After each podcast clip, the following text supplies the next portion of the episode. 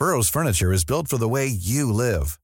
From ensuring easy assembly and disassembly to honoring highly requested new colors for their award-winning seating, they always have their customers in mind. Their modular seating is made out of durable materials to last and grow with you. And with Burrow, you always get fast, free shipping. Get up to 60% off during Burrow's Memorial Day sale at burrow.com slash ACAST. That's burrow.com slash ACAST. burrow.com slash ACAST.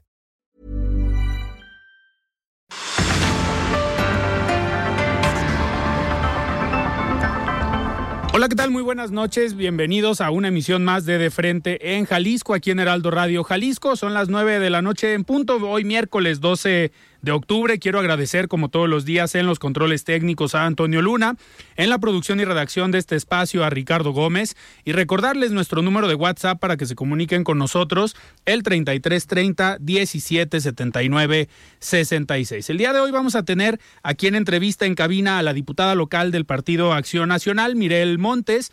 Como todos los miércoles, vamos a escuchar el comentario del ingeniero Carlos Villaseñor Franco, presidente de Coparmex Jalisco. También el análisis con David Gómez Álvarez. Él es invitado todos los miércoles para participar con análisis y comentarios políticos sobre temas de coyuntura. Y también Escucharemos la colaboración de Alfonso Partida Caballero, integrante del Observatorio de Seguridad y Justicia de la Universidad de Guadalajara. Les recordamos que nos pueden escuchar también en nuestra página de internet heraldodemexico.com.mx, ahí buscar el apartado radio y encontrarán la emisora de Heraldo Radio Guadalajara. También nos pueden sintonizar a través de la plataforma iHeartRadio en el 100.3 de FM. La voz de los expertos.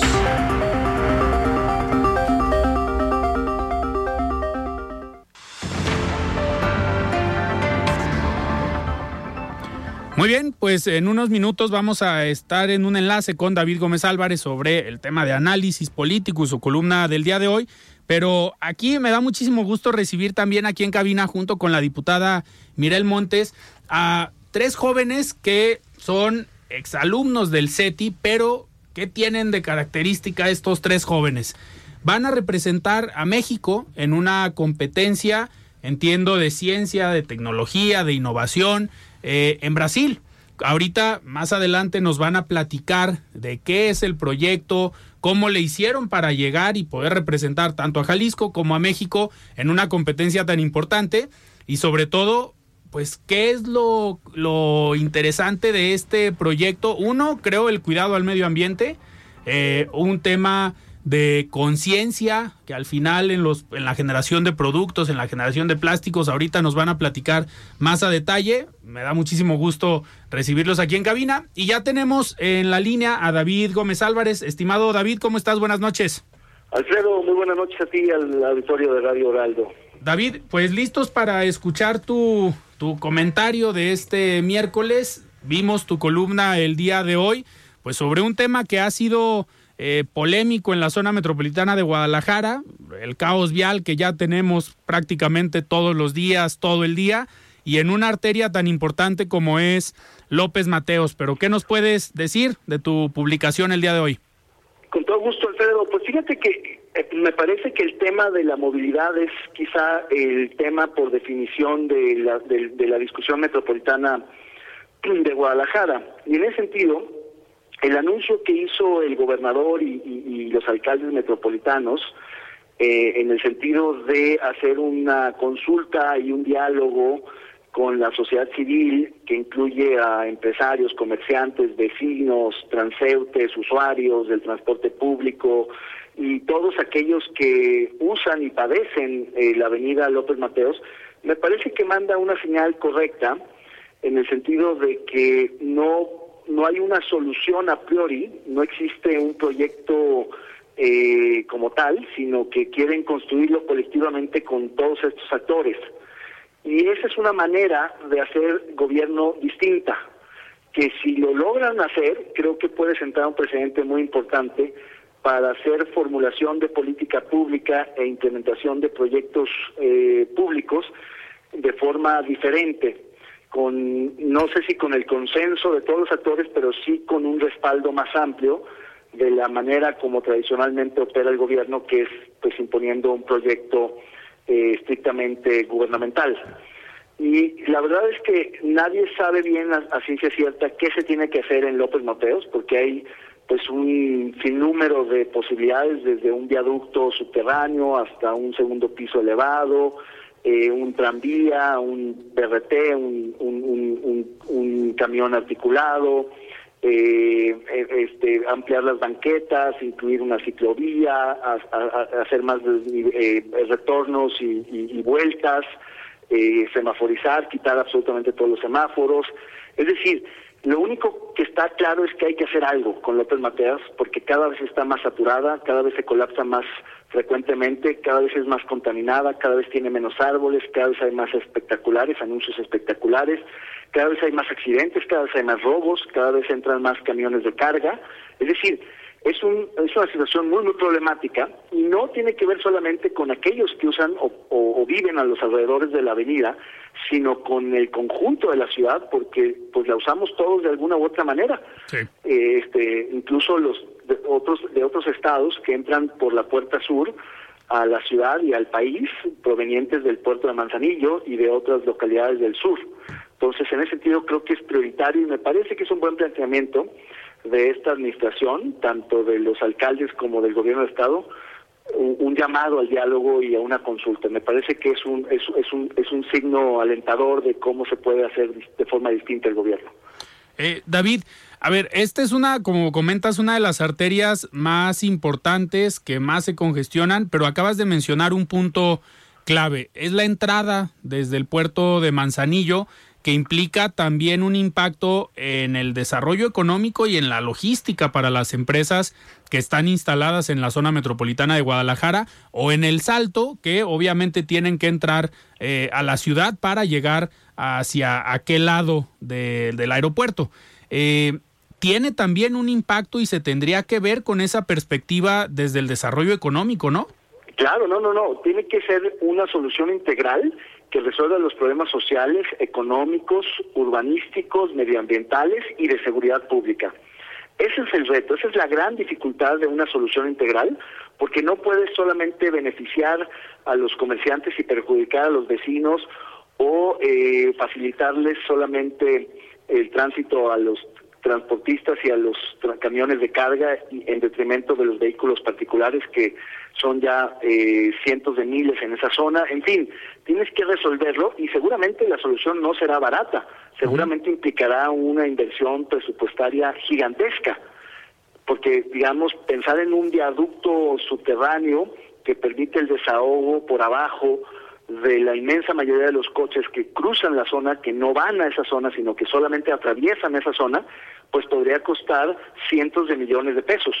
O bien una intervención más de tipo urbanístico, táctico, donde haga ciertas adecuaciones muy puntuales, que quizá puedan mejorar, pero no resuelvan de fondo. En fin, Estoy hablando en voz alta porque tampoco soy experto, no conozco la zona, pero por fortuna hay muchos académicos, muchos especialistas, muchos técnicos, muchos activistas que sí conocen la zona y que tienen propuestas.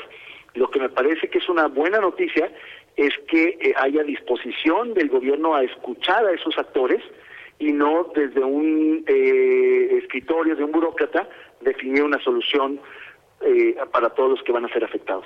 Claro. David, pues muchísimas gracias por estar hoy aquí en De Frente en Jalisco y nos escuchamos la próxima semana. Gracias a ti, Alfredo, y buenas noches. Muy bien, buenas noches. Platicamos con David Gómez Álvarez sobre un problema que tiene la ciudad, la movilidad, pero sobre todo en esta arteria llamada López Mateos. Muy bien, diputada, Bienvenida, muy buenas noches, ¿cómo estás? Mi Alfredo, muy buenas noches, un gustazo estar el día de hoy, miércoles, miércoles, ¿verdad? Sí, es que miércoles, hoy es día de, asueto, entonces. Hoy, hoy no se trabaja, pero aquí estamos. Aquí estamos presentes y la verdad, pues, eh, muy contenta por la invitación que les hiciste el día de hoy a estos cuatro jóvenes que están alcanzando sus sueños y que en unos momentos más vamos a escucharles. A ver, eh, diputada, hace unos días me platicabas de este de este proyecto, de estos jóvenes, de esta pues iniciativa que tienen, porque al final pues parte de un interés de ellos el generar un proyecto como este. Y yo quiero darle la bienvenida el día de hoy a Nadia del Moral, a Nate Girbau y a Luis Fernando Cordero. Muy buenas noches a todos, ¿cómo están? Buenas noches, Muy un gusto bien, estar aquí. gracias. Hola, ¿qué tal? Muy buenas noches a todos. A ver, eh, el que quiera, ¿qué Que nos mano. explicar de este proyecto? Porque en 10 días más o menos van a estar en Brasil representando a Jalisco, representando a México. Pero ¿quién se anima a explicarnos este proyecto y cómo inició? ¿Dónde le surgió esta idea para hacer algo por el cuidado al medio ambiente? Bueno, pues todo esto empieza en el CETI, como bien ya eh, me parece que lo habían comentado. Nosotros somos estudiantes recién egresados de allí y en sexto semestre se nos pide que investiguemos sobre una problemática. Eh, por ese tiempo estaba muy fuerte todo el tema del sargazo y lo sigue estando en este momento, pero por el tema de la pandemia y otras cosas se fue diluyendo un poco. Entonces nosotros investigamos a fondo sobre esa problemática y posteriormente se nos pide que desarrollemos un proyecto con cierto beneficio social. Entonces deci- decidimos aprovechar esa investigación tan completa que ya teníamos y a base de leer y desveladas y mucho esfuerzo, eh, nos dimos cuenta de que había una manera de convertir ese sargazo en plástico a través de una aplicación biotecnológica utilizando bacterias. Y a ver, ¿cuánto les llevó este, a ver, este proceso de lectura, de desveladas, para poder verlo? Digo, ya tienen pruebas, obviamente, pero eh, ¿de cuánto tiempo de investigación estamos hablando? Estamos hablando de alrededor de dos años y medio. Mm, Toda la prepa, prácticamente, ¿no? La mitad, sí. la, mitad. de la prepa. Y a ver, ya tienen el proyecto. ¿Cómo fueron estas etapas? ¿A cuáles concursos han ido? ¿Dónde empezó esta idea de vamos a registrar el proyecto en tal concurso, en tal, eh, digamos, escenario local, nacional, para que hoy estén a unos días de irse a Brasil? Pues a grandes rasgos, eh, nuestra primera participación en un concurso fue en Expo Fármacos, en el mismo Centro de Enseñanza Técnica Industrial, CETI, en el cual obtuvimos un primer lugar. Esto nos acreditó para participar en Cuesmijal, que es el Consejo Estatal de Metodología de la, de la Investigación de Jalisco, en el cual de igual manera obtuvimos un primer lugar, que nos dio una certificación para concursar en Mostratec, que es una de las ferias de ciencias más importantes de Latinoamérica y se lleva a cabo en Río Grande del Sur, Brasil. ¿Ok? ¿Cuántos, me comentaba la diputada, cuántos lugares eh, hay para cada país? ¿Cuántos eh, proyectos o cuántas personas o cuántos estudiantes van y concursan a Brasil? A nivel nacional son cinco pases. Son desde estudiantes de kinder hasta bachillerato técnico, por lo que nosotros seríamos los que concursan de más edad. Ajá. Y son alrededor de 700 o 800 proyectos los que se presentan. Mayormente son de Brasil. Ok, 700, 800 proyectos a nivel mundial, podemos decir. Sí, a nivel mundial. Y, a ver, ustedes participan en cierta categoría, ¿saben contra cuántos van a competir? Pues entiendo que son 700, 800 en todas las categorías o nada más en su, en su categoría. Bueno, el, el grueso de los proyectos eh, sí son de preparatorias técnicas, como es el caso de nosotros. Me parece que son solo 300 proyectos los que son internos de ahí mismo de Brasil, eh, que son de kinder, primaria y secundaria. Todos los demás sí vendrían siendo de nivel técnico, de educación media superior. Oigan, y a ver, el, hablando ya o metiéndonos un poquito más al proceso de lo que hicieron de investigación, ¿cuánto se tarda eh, si alguien, digo, entiendo que ustedes ya tienen como el proyecto registrado, pero cuánto se tardan en tener el sargazo y en convertirlo a plástico? ¿Cómo va el proceso? No, no lo cuenten todo, obviamente, por un tema de cuidado de la información, pero ¿en qué consiste este proyecto? Pues el proyecto a grandes rasgos eh, consiste en extraer ciertos compuestos del sargazo y con esos alimentar a microorganismos capaces de producir plástico intracelularmente. Este plástico tiene la característica de ser biodegradable y aparte de biobasado, por supuesto. Y respecto al mercado, tiene un tiempo de degradación aproximado de dos meses, lo cual es ínfimo en comparación a los plásticos convencionales. Entonces, pues sí tiene bastantes bondades. Pueden hacer cualquier tipo de producto con este plástico, botellas, eh, toppers, no sé, o para qué lo pudieran visualizar ustedes. Sí, el proyecto está enfocado en general a los plásticos que son de un solo uso, a los desechables. Entonces, no se encasilla en uno solo, podrían ser jeringuillas, bolsas, etcétera. Ok. A ver, diputada, ¿cómo ves este talento que sale de aquí de Jalisco y que en los próximos días pues van a representar a México? La verdad yo me siento muy orgullosa en principio de conocerles y en segundo en poderme involucrar un poquito más para efecto de que ellos toquen puertas, eh, busquen estos espacios de, de apoyo, porque no es sencillo ganar un proyecto Claro. de esta magnitud a nivel local y menos tener eh, pues una acreditación para irte a una feria eh, a nivel internacional que es de las más importantes en Latinoamérica y la verdad pues son chavos que tienen 17, 18 años que a mí me llevan me llenan de entusiasmo, me llenan de sueños, me llenan de pura buena vibra eh, y el poder acompañarles en esto, ¿no? La neta es que yo creo que necesitamos más jóvenes que se ocupen de nuestro medio ambiente, Sí. necesitamos más jóvenes que toquen todas las puertas, que no desistan y que siempre sigan soñando en alto, porque estoy segura que van a ganar ese primer lugar en Brasil con el proyecto que tienen respecto al plástico biodegradable extraído del sargazo. Oigan, y en este, a ver, después de este concurso, entiendo que ustedes tienen que regresar a Guadalajara, pero ¿qué están planeando después del concurso? ¿Qué sigue? Ya terminaron obviamente eh, la prepa o el CETI, que es este sistema entre prepa con una como carrera técnica, entiendo, eh, pero ¿qué sigue? ¿Qué tienen pensado? Pues se planea seguir con el proyecto, se planea seguir investigándolo, mejorar el proceso, ver si se pueden crear moldes para ya llevarlo a un prototipo un poquito más de cajas, de botellas y mejorar todo. Y en lo personal, ¿qué sigue? ¿Seguir estudiando? Eh, o concentrarse al 100% en el proyecto y ya verlo como un eh, modelo de negocio para explotarlo, digamos. Bueno, este, actualmente mis dos compañeras aquí presentes ya se encuentran estudiando en, en la UDG como químico farmacéuticas biólogas y yo decidí irme un poquito por otro lado. Yo voy a estudiar ingeniería industrial recién regresando. Entonces, pues sí, como comentó mi compañera Nadia, seguiría seguir con este proyecto, desarrollarlo y hasta las últimas consecuencias. Que, a ver, las dos carreras que mencionaste ahorita van muy ligadas al proceso, la ingeniería industrial en todo el tema de proceso como tal, de generación o construcción de un proyecto, y ustedes más con el tema enfocado a la ciencia, si le podemos llamar así. Sí. Sí. Y a ver, ¿hasta dónde lo quieren llegar? Ya digo que hasta las últimas consecuencias, pero ustedes, ¿cómo visualizan este proyecto en cinco años? Pues claro que la intención, a final de cuentas, es apoyar a las regiones afectadas, que en el caso de este país, pues vendrían a ser Yucatán y Quintana Roo. Entonces Ujú. la intención es hacer algún tipo de modelo que puedan seguir pues los ciudadanos, porque a final de cuentas ellos son los mismos y principales afectados de esta situación, ya sea el turismo, la pesca, etcétera. Entonces la intención es realizar algún programa en, en colaboración con el gobierno, por supuesto, para que esta gran problemática, porque estamos hablando de que son alrededor de 200 mil toneladas al año de sargazo.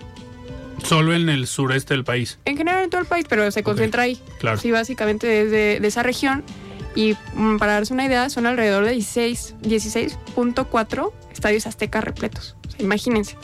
Entonces sí es un problema inmenso y sin mencionar los plásticos, obviamente. Entonces, pues claro que la intención es pues brindar una solución, ¿no? Que sea con ciencia, bien fundamentada, no como las que hasta el momento se han llevado, que son más bien intuitivas. Ok. Y, a ver, el proyecto, hablando de estas cantidades de toneladas, se tendría que desarrollar el proyecto en aquella región. ¿O habría viabilidad o posibilidad de hacerlo aquí en Guadalajara? Algo que fue muy padre de este proyecto y que nos dimos cuenta mediante investigación fue que realmente nosotros lo que necesitamos es la, la masa seca, no la necesitamos en húmedo. Entonces, pues lo habíamos pensado de cierta manera de que se pudiera secar y ya Ok. siendo seco en realidad el alga es muy muy ligera. Entonces la cuestión de transporte no, no genera mucho problema. Se podría distribuir a varias partes y ya te queda como materia prima para utilizarlo y para industrializarlo cuando quieras. Que ahí ya lo podrían, digo, teniendo el proyecto, lo podrías manejar con diferentes empresas que se dedican a la generación de productos plásticos. Ustedes también como distribuidores, digamos, de esta materia prima, pudiera ser interesante. A ver, diputada. Ay, yo estoy anonadada. deberían de ver mi cara de felicidad en este momento, la neta. A ver, desde, desde el Congreso del Estado, tú has tomado una bandera eh, importante de apoyo a los jóvenes y de apoyo a este tipo de, proyectos, de tocar puertas y decir, oigan, hay que comunicar y hay que decir lo que están haciendo los jóvenes y lo que se está haciendo en Jalisco. Me comentabas ahorita que pues no es sencillo ir a este concurso, no es sencillo ganarse ese lugar que ya tienen ellos. Eh, ¿qué, necesitan ahorita? apoyo. Chavos, ahorita eh, es cuando, levanten la mano. ¿Qué necesitan para ir? Aparte de apoyo, entendemos que el gobierno del estado ya está ahí como con un compromiso. Sí, la verdad, Alfredo, es que, mira, hay que visibilizar todo el esfuerzo que hacen nuestros jóvenes del estado de Jalisco, todos los esfuerzos que hacen, porque no es sencillo, como tú bien lo dices, y el hecho de que los haya yo conocido de manera accidental, pero un accidente muy bonito en, este, en este proceso nos permitió tocar muchas puertas, muchas puertas, y sí, en efecto, tuvimos una respuesta favorable de parte del gobierno del estado, la cual yo agradezco muchísimo al gobernador Enrique Alfaro porque fue él quien nos dio esta, esta oportunidad, les dio a ellos esta oportunidad de que nos pueda representar como, como jóvenes, como Estado de Jalisco, para solucionar un problema fuerte. Y que exista este vínculo y esta comunicación con pues el gobierno, el poder legislativo, el ejecutivo, el judicial para generar políticas públicas que beneficien pues a todos los mexicanos, ¿no? Como ya lo expuso hace un momento la Sofía. Entonces, ¿qué les falta? Pues sí, ellos abrieron una, una cuenta bancaria porque pues es costoso el viaje. Hay que recordar que son cuatro personas las que están en este proyecto, tres mujeres. Hoy nos hizo falta nuestra querida Karen, es Nadia, es Sofi y es Luis Fernando. Y pues están haciendo todos los esfuerzos también sus familias para que puedan acudir, para que nos puedan representar muy bien representados en Brasil. Entonces, eh, no sé si haya un momento en el que puedan dar la cuenta, qué más hace falta, o personas que se sumen también con buena vibra para que puedan ganar próximamente en Brasil, porque sé que es un hecho que ya van a estar por allá y, y pues a ejecutar ese, ese proyecto que tienen. Muy bien, pues a ver, nos quedan 10 segundos antes de irnos un corte, pero si traen la cuenta, adelante. Sí, mira, como bien comenta la, la diputada, tenemos una cuenta de donaciones que es 5204 16 58 64 59 41 91 de Banamex a nombre de Karen Monserrat Jara Gutiérrez. Ok. Pues muy bien. Y digo, a lo mejor nos está escuchando el rector de la Universidad de Guadalajara o tus compañeros diputados y Don Ricardo, que se lo, lo, entrevistamos el lunes, pero a ver, son estudiantes también de la Universidad de Guadalajara, entonces creo que es importante ahí el, el, vínculo. Muy bien, pues muchísimas gracias por haber estado hoy aquí en De Frente en Jalisco. Suerte, éxito en Brasil y pues ya nos estarán platicando a su regreso. ¿Cómo les fue? Claro que sí. Muchas gracias por el espacio. Muchísimas gracias, Alfredo. Muy bien, pues vamos a un corte y regresamos. Siga con Alfredo Ceja y su análisis de frente en Jalisco por el Heraldo Radio 100.3. La voz de los expertos.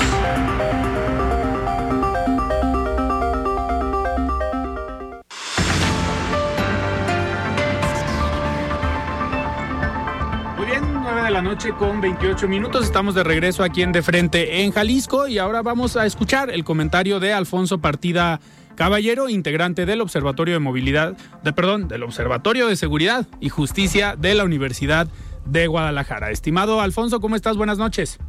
Como siempre, es un gusto saludarte, estimado Alfredo Ceja, y les mando un fuerte abrazo a los radioescuchas de este Heraldo Radio. El día de hoy les comparto la colaboración que consiste en el análisis de la política criminal en el estado de Jalisco. Para tal efecto, señalo que la política criminal consiste en todas aquellas estrategias, instrumentos y acciones que debe implementar el Estado que tiende a controlar y prevenir los delitos y las conductas criminales a través de las instituciones que deben de llevar a cabo programas, proyecciones, evaluaciones, estudios para atender el origen y las causas de la criminalidad con el objeto de controlar y evitar que los delitos aumenten. Es una labor del Estado la prevención del delito para hacer frente a la criminalidad que aqueja a los jaliscienses, pero en nuestra entidad eh, solo se privilegia la reacción y tiene un alto contenido de simulación y populismo penal. El actual Ejecutivo en, la actualidad, en, este momento no cuenta con una política adecuada y menos aún con la consecución de compromisos y resultados. Simplemente mantiene una respuesta reactiva en lugar de la planeación estratégica, moderna, efectiva y respetuosa de los derechos humanos. Asimismo, mantiene un desorden en los cuerpos policíacos y, la Fiscalía que se ha convertido en un ente inoperante y persecutor solamente. Eh, por, por lo I'm Sandra, and I'm just the professional your small business was looking for. But you didn't hire me because you didn't use LinkedIn jobs. LinkedIn has professionals you can't find anywhere else, including those who aren't actively looking for a new job but might be open to the perfect role, like me. In a given month, over 70% of LinkedIn users don't visit other leading job sites. So if you're not looking on LinkedIn, you'll miss out on great candidates like Sandra. Start hiring professionals like a professional. Post your free job on linkedin.com/people today. Millions of people have lost weight with personalized plans from Noom, like Evan, who can't stand salads and still lost 50 pounds. Salads generally for most people are the easy button, right? For me, that wasn't an option. I never really was a salad guy. That's just not who I am. But Noom worked for me. Get your personalized plan today at noom.com. Real noom user compensated to provide their story. In four weeks, the typical noom user can expect to lose one to two pounds per week. Individual results may vary.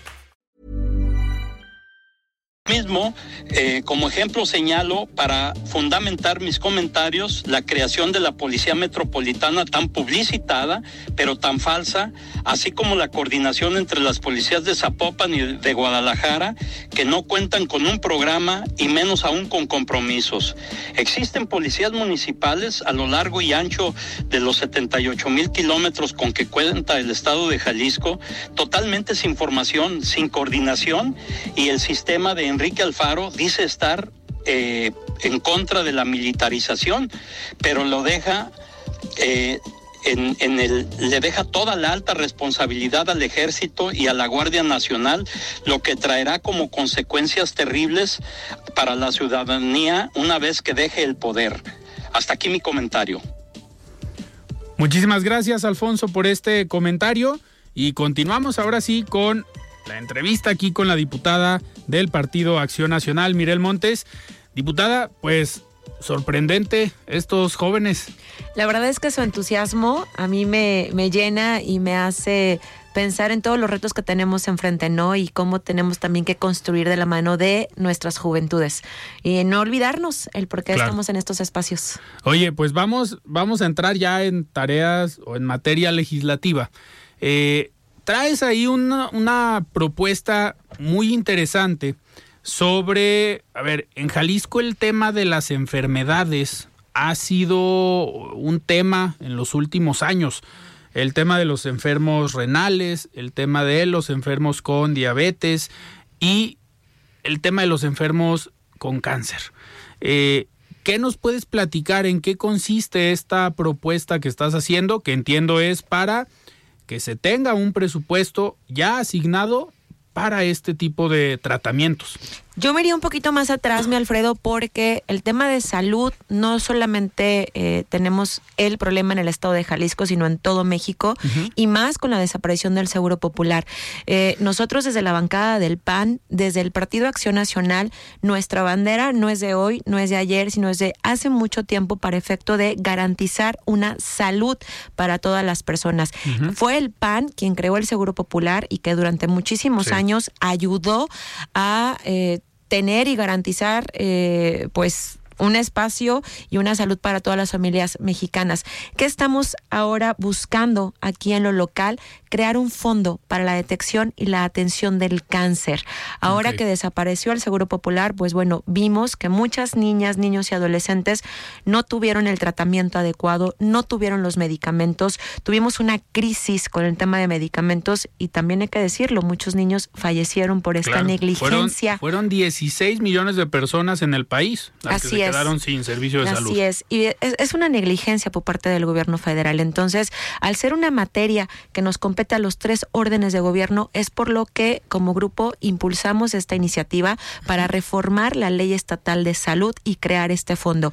Hay que recordar también que este gobierno creó como política pública una estrategia en materia de salud, de cáncer particularmente, con una bolsa de 360 millones de pesos, tanto de recurso público como de recurso privado. Entonces, ¿qué estamos haciendo? Una vez que también Movimiento Ciudadano propuso la creación de la ley estatal en materia de cáncer, pues que exista este fondo, porque si no existe este fondo, no va a poder operar y ser ejecutable esta ley que atienda a las niñas, niños y adolescentes del estado de Jalisco que tengan esta grave enfermedad. ¿Cuánto están estimando que sea necesario? Digo, no hay recurso que alcance, yo creo, pero ¿cuánto sería lo mínimo indispensable que ustedes propondrían para que quede en el presupuesto? Mira, en principio, eh, la bolsa que se generó para esta política pública fue de 360 millones. Entonces, ¿qué estaríamos buscando? Que en principio, pues en el presupuesto de egresos quede los 360 millones, porque también hay que mencionarlo y hay que darlo con datos. El medicamento cuesta alrededor de 20 mil pesos semanales y las quimioterapias te cuestan entre 80 y 116 mil pesos en hospitales privados. Entonces, esta bolsa que creó el gobierno del estado atiende más o menos a 1.700 niñas, niños y adolescentes estamos empezando es poner nuestro granito de arena, ayudar a un problema social que está ocurriendo aquí en el estado de Jalisco y que yo creo que es una causa que nos une a todas y todos, no nada más de un color en particular, sino que también une a la sociedad civil, a la academia, al sector empresarial, para que todos estemos aportando a esta gran bolsa, este gran fondo que va a ayudar a nuestra infancia. Oye, parece que me adivinaste el pensamiento. Mi siguiente pregunta era, cuál era la percepción de las y los diputados de Morena, teniendo como antecedente pues las decisiones que se han tomado a nivel federal en este tema. Algo que yo sí quiero destacar es que en la parte local todas y todos los 38 legisladores hemos sido muy eh, sensibles ante esta situación. Entonces lo hemos platicado. En la Comisión de Salud está mi compañera y amiga Yusara Canales. Ella es médica y que la verdad también ha entendido muy bien esta problemática y que creo que con diálogo, con construcción y con mucho respeto vamos a lograr que esta reforma sea aprobada de manera unánime por todos las y los 38 legisladores. ¿Cuándo estarías esperando que se apruebe. Híjole, mira, Estamos justo en la Comisión de Salud eh, analizándolo, discutiéndolo. Hace ya 15 días emitieron el primer dictamen en sentido favorable. Falta que eh, sesionemos en la Comisión de Salud y una vez que sesionemos en la comisión, que este dictamen pueda ser eh, llevado al Pleno para que pueda ser discutido por todas y por todos. Yo esperaría que en pocos días, la verdad es que es un tema que tenemos que estar muy, muy este, puestos, somos muy responsables, estamos muy comprometidos, entonces vamos con los tiempos que marca la propia Comisión de Salud. Hay que ser respetuosos también de lo que establece nuestra propia presidenta. Y bueno, pues una vez que tengamos ya la convocatoria de la Comisión de Salud, yo creo que podemos estar avanzando de manera pronta en el Pleno. Que al mismo tiempo, digo, ya se va a empezar a trabajar el presupuesto. Sí. Entonces, que ahí pudiera empatarse. Exacto, exacto. Para, poderlo contemplar de una vez en el presupuesto. Así es, que quede tanto en el presupuesto como en la propia ley la creación de este fondo con un título muy particular para poder garantizar y que no quede a contentillo del, de algún gobernante meterle a esa bolsa o no, que ya quede estipulado una obligación por parte del Poder Legislativo y del Poder Ejecutivo para poder cumplir con esta gran deuda que tenemos con las y los jaliscienses. Claro. Diputada, a ver, hoy, bueno, está en, en este mes cumpliendo un año la legislatura. eh, tiene pendientes la legislatura, tiene temas favorables, tienen temas que han avanzado eh, en diferentes temáticas. Dentro de las comisiones en las que participas y los temas que has impulsado tú en tu agenda, eh, ¿cuáles consideras que han sido en este primer año legislativo, eh, pues logros, temas importantes que se han trabajado y avanzado?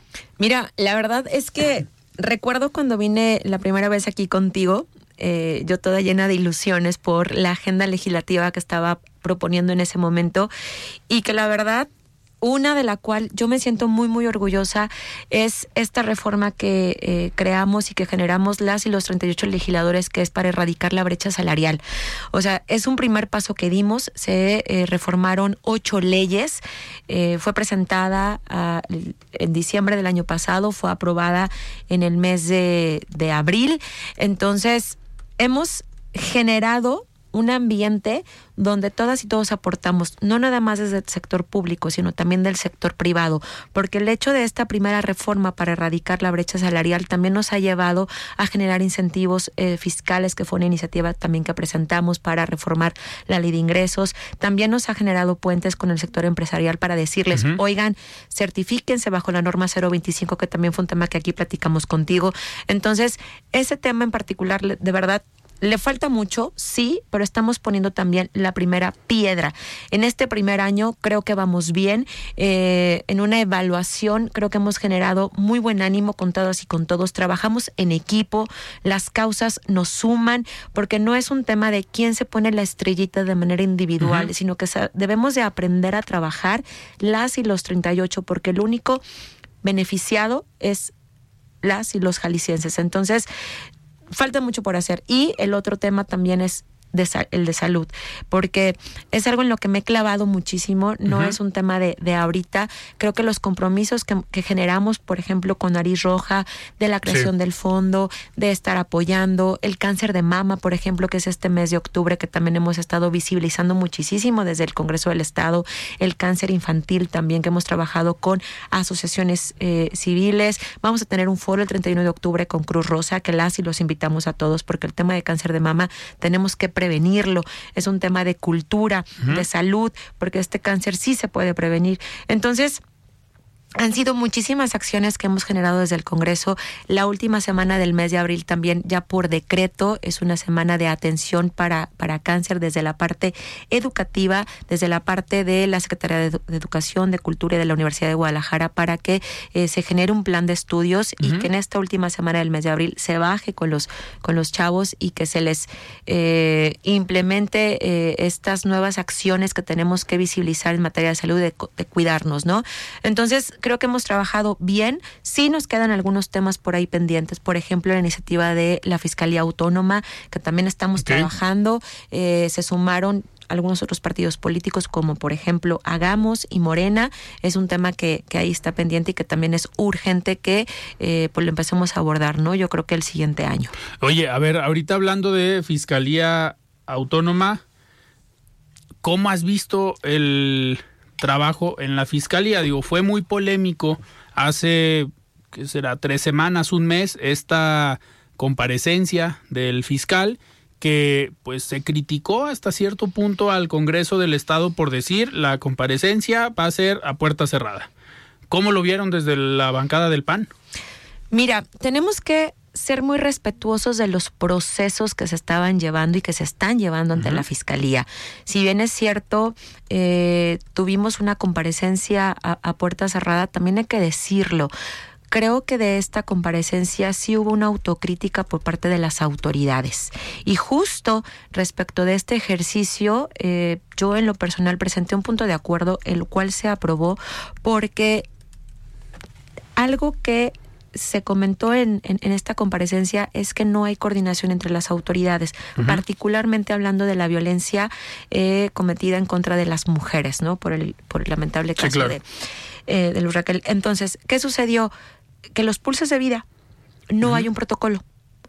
Nosotros pensaríamos que sí, Pero no, de los 125 municipios, solamente 19 municipios tienen el programa de pulsos de vida. Y de estos 19 municipios no hay un protocolo. Entonces, ¿qué buscamos y qué trabajamos con la Secretaría de Igualdad? El que en principio se genere un diagnóstico.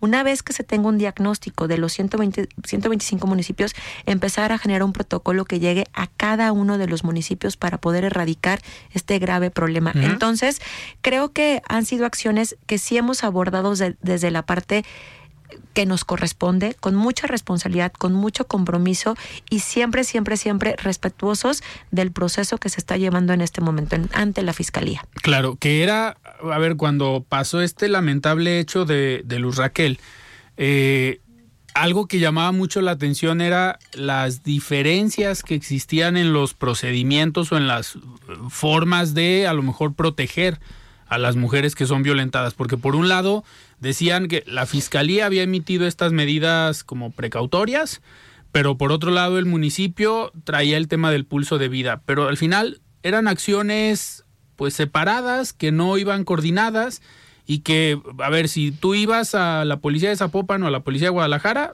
te daban el pulso de vida, pero si ibas a la fiscalía, emitían la medida precautoria, pero no te daban el pulso de vida. Entonces, era algo que le preguntaba, no recuerdo a qué compañera o compañero legislador vino en esos días y les decía, pues es que a lo mejor es un tema de legislación, es un tema de que se pongan de acuerdo y quede en la ley cuál debe ser el protocolo y unificarlo como Estado.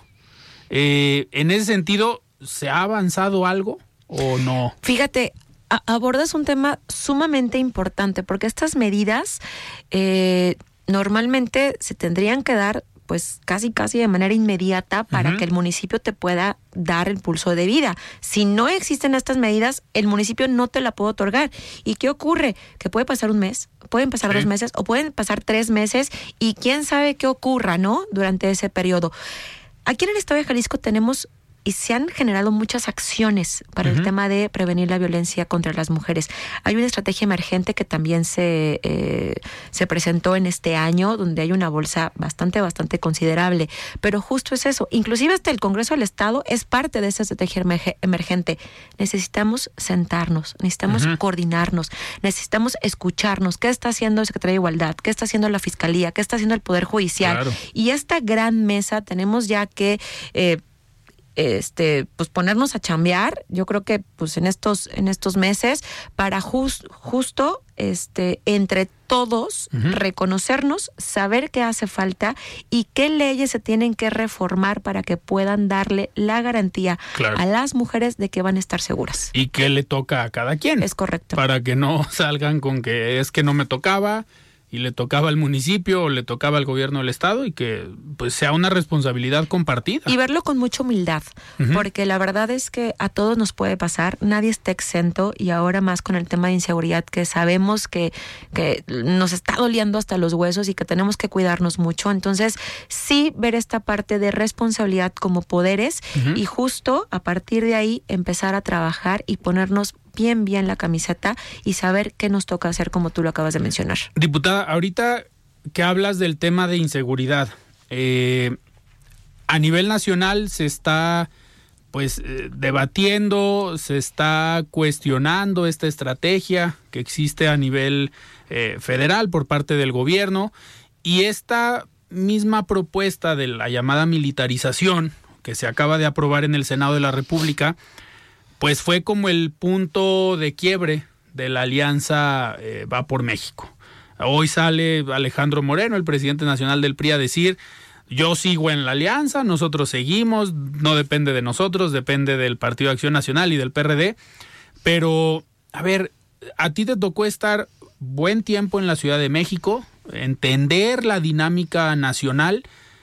¿Cómo ves eh, lo que está viviendo hoy el país en cuanto a política, en cuanto a decisiones del gobierno federal y el pues el dilema en el que ponen a los partidos políticos.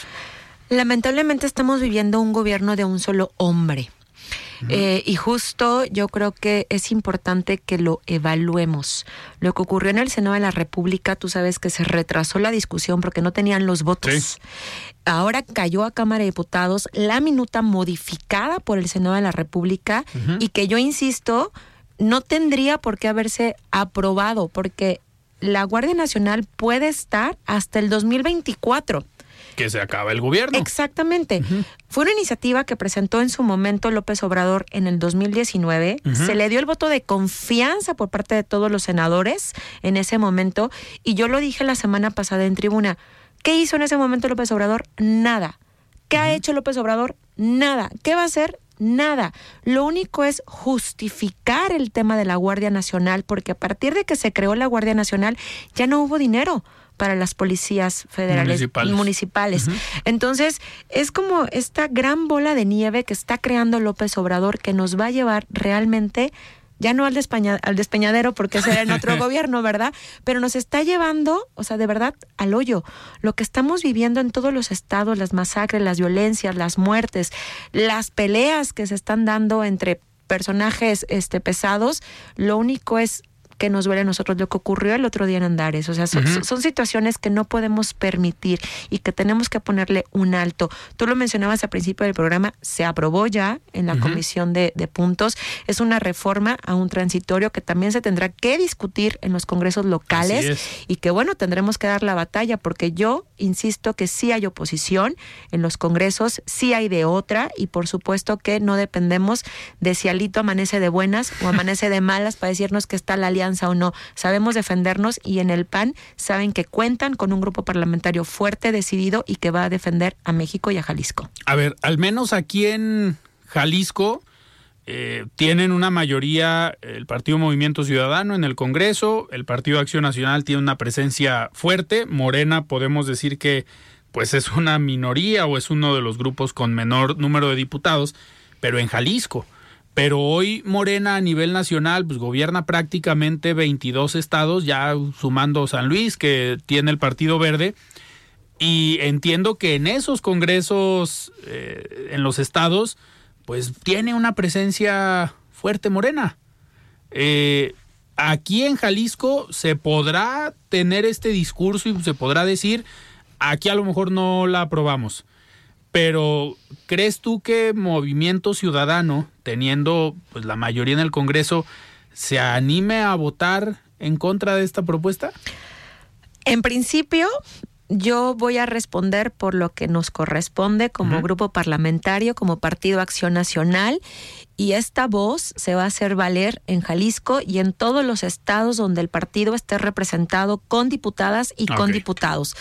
Nosotros no nos vamos a doblar Creo que, eh, y la verdad es que yo también me congratulo y felicito a las y los senadores que dieron la batalla cuando se discutió esto y también a los que están dando la batalla en Cámara de Diputados. Es un asunto que nos compete, es un asunto que nos duele, pero que sobre todo el partido va a estar firme y decidido para defender la seguridad de las familias jaliscienses y de, pues, México. Pues ya, ya estaremos pendientes de lo que pase aquí en el Congreso del Estado. Va a ser muy interesante ver aquí las dinámicas de los diferentes partidos políticos. Diputada, tenemos, antes de despedirnos, vamos a escuchar el comentario de Carlos Villaseñor Franco, presidente de Coparmex Jalisco. Estimado Carlos, ¿cómo estás? Buenas noches. La voz de los expertos.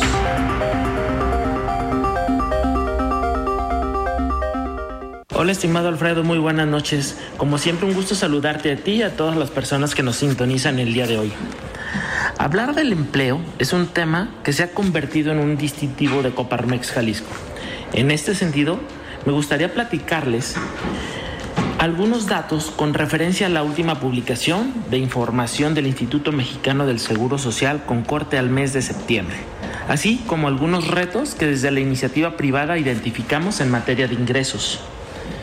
Durante septiembre, en Jalisco se generaron poco más de 17 mil nuevos empleos, siendo el mes de septiembre con mayor generación desde que se tienen registros de información en el estado de Jalisco y dando como un acumulado de más de 77.500 nuevas plazas laborales en lo que va de este año.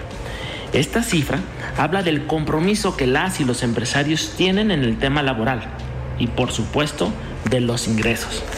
A manera de ejemplo, ¿qué significan estos 77 mil nuevos empleos en los bolsillos de los jaliscienses?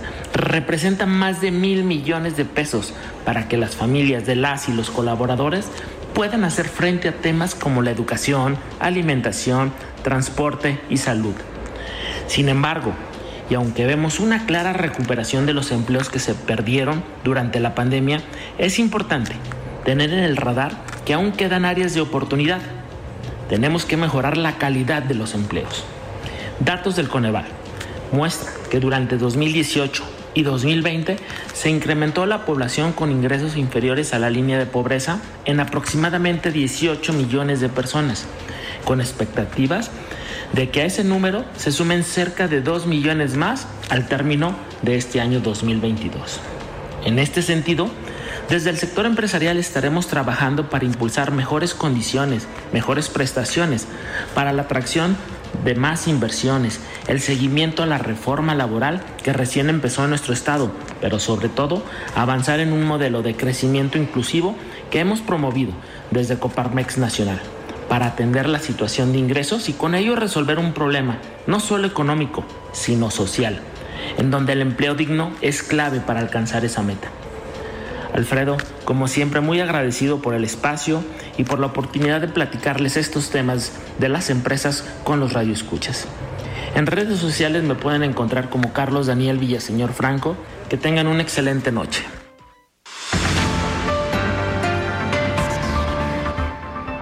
Muchísimas gracias, Carlos, por este comentario. Diputada, ¿qué nos, qué, nos queda un minutito? Ay, Alfredo, tú siempre me quieres. Oye, no. ¿Qué, ¿Qué, viene para este cierre de año? Aprobar ¿Qué es- viene para este cierre de año? aprobar de entrada este tema del presupuesto. Aprobar presupuesto, aprobar el fondo, que yo invito a todas mis compañeras y mis compañeros del Congreso para que le echemos toda la carne al asador para que podamos garantizar la salud de niñas, niños y adolescentes con cáncer. Eh, enfocarnos mucho en el tema de las causas. La verdad es que tenemos que hacer una voz fuerte ahí en el Congreso del Estado, donde todas y todos nos escuchemos y donde todas y todos propongamos soluciones que garanticen una mejor este, seguridad para las familias jaliscienses, que garanticen una mejor salud y por supuesto que nos escuchemos con mucho respeto y que nos entendamos. Muy bien, muchísimas gracias por estar hoy aquí en De Frente en Jalisco. Muchas gracias Alfredo y también por los invitados que tuvimos hace un momento. Muy bien, pues nos despedimos, platicamos con la diputada local del Partido Acción Nacional, Mirel Montes. Yo soy Alfredo Ceja y nos escuchamos el día de mañana. Muy buenas noches. Alfredo Ceja los espera de lunes a viernes a las 9 de la noche para que junto con los expertos y líderes de opinión analicen la noticia y a sus protagonistas. Esto fue De Frente en Jalisco, otra exclusiva de El Heraldo Radio. When you make decisions for your company, you look for the no brainers. And if you have a lot of mailing to do, stamps.com is the ultimate no brainer. It streamlines your processes to make your business more efficient, which makes you less busy. Mail checks, invoices, legal documents, and everything you need to keep your business running with stamps.com. Seamlessly connect with every major marketplace and shopping cart. Schedule package pickups and see your cheapest and fastest shipping options from different carriers with rates up to 89% off USPS and UPS rates. And with the stamps.com mobile app, you can take care of mailing and shipping wherever you are. Make the same no-brainer decision as over 1 million other businesses with stamps.com. Sign up with code program for a 4-week trial plus free postage and a free digital scale. No long-term commitments or contracts. That's stamps.com. Code program.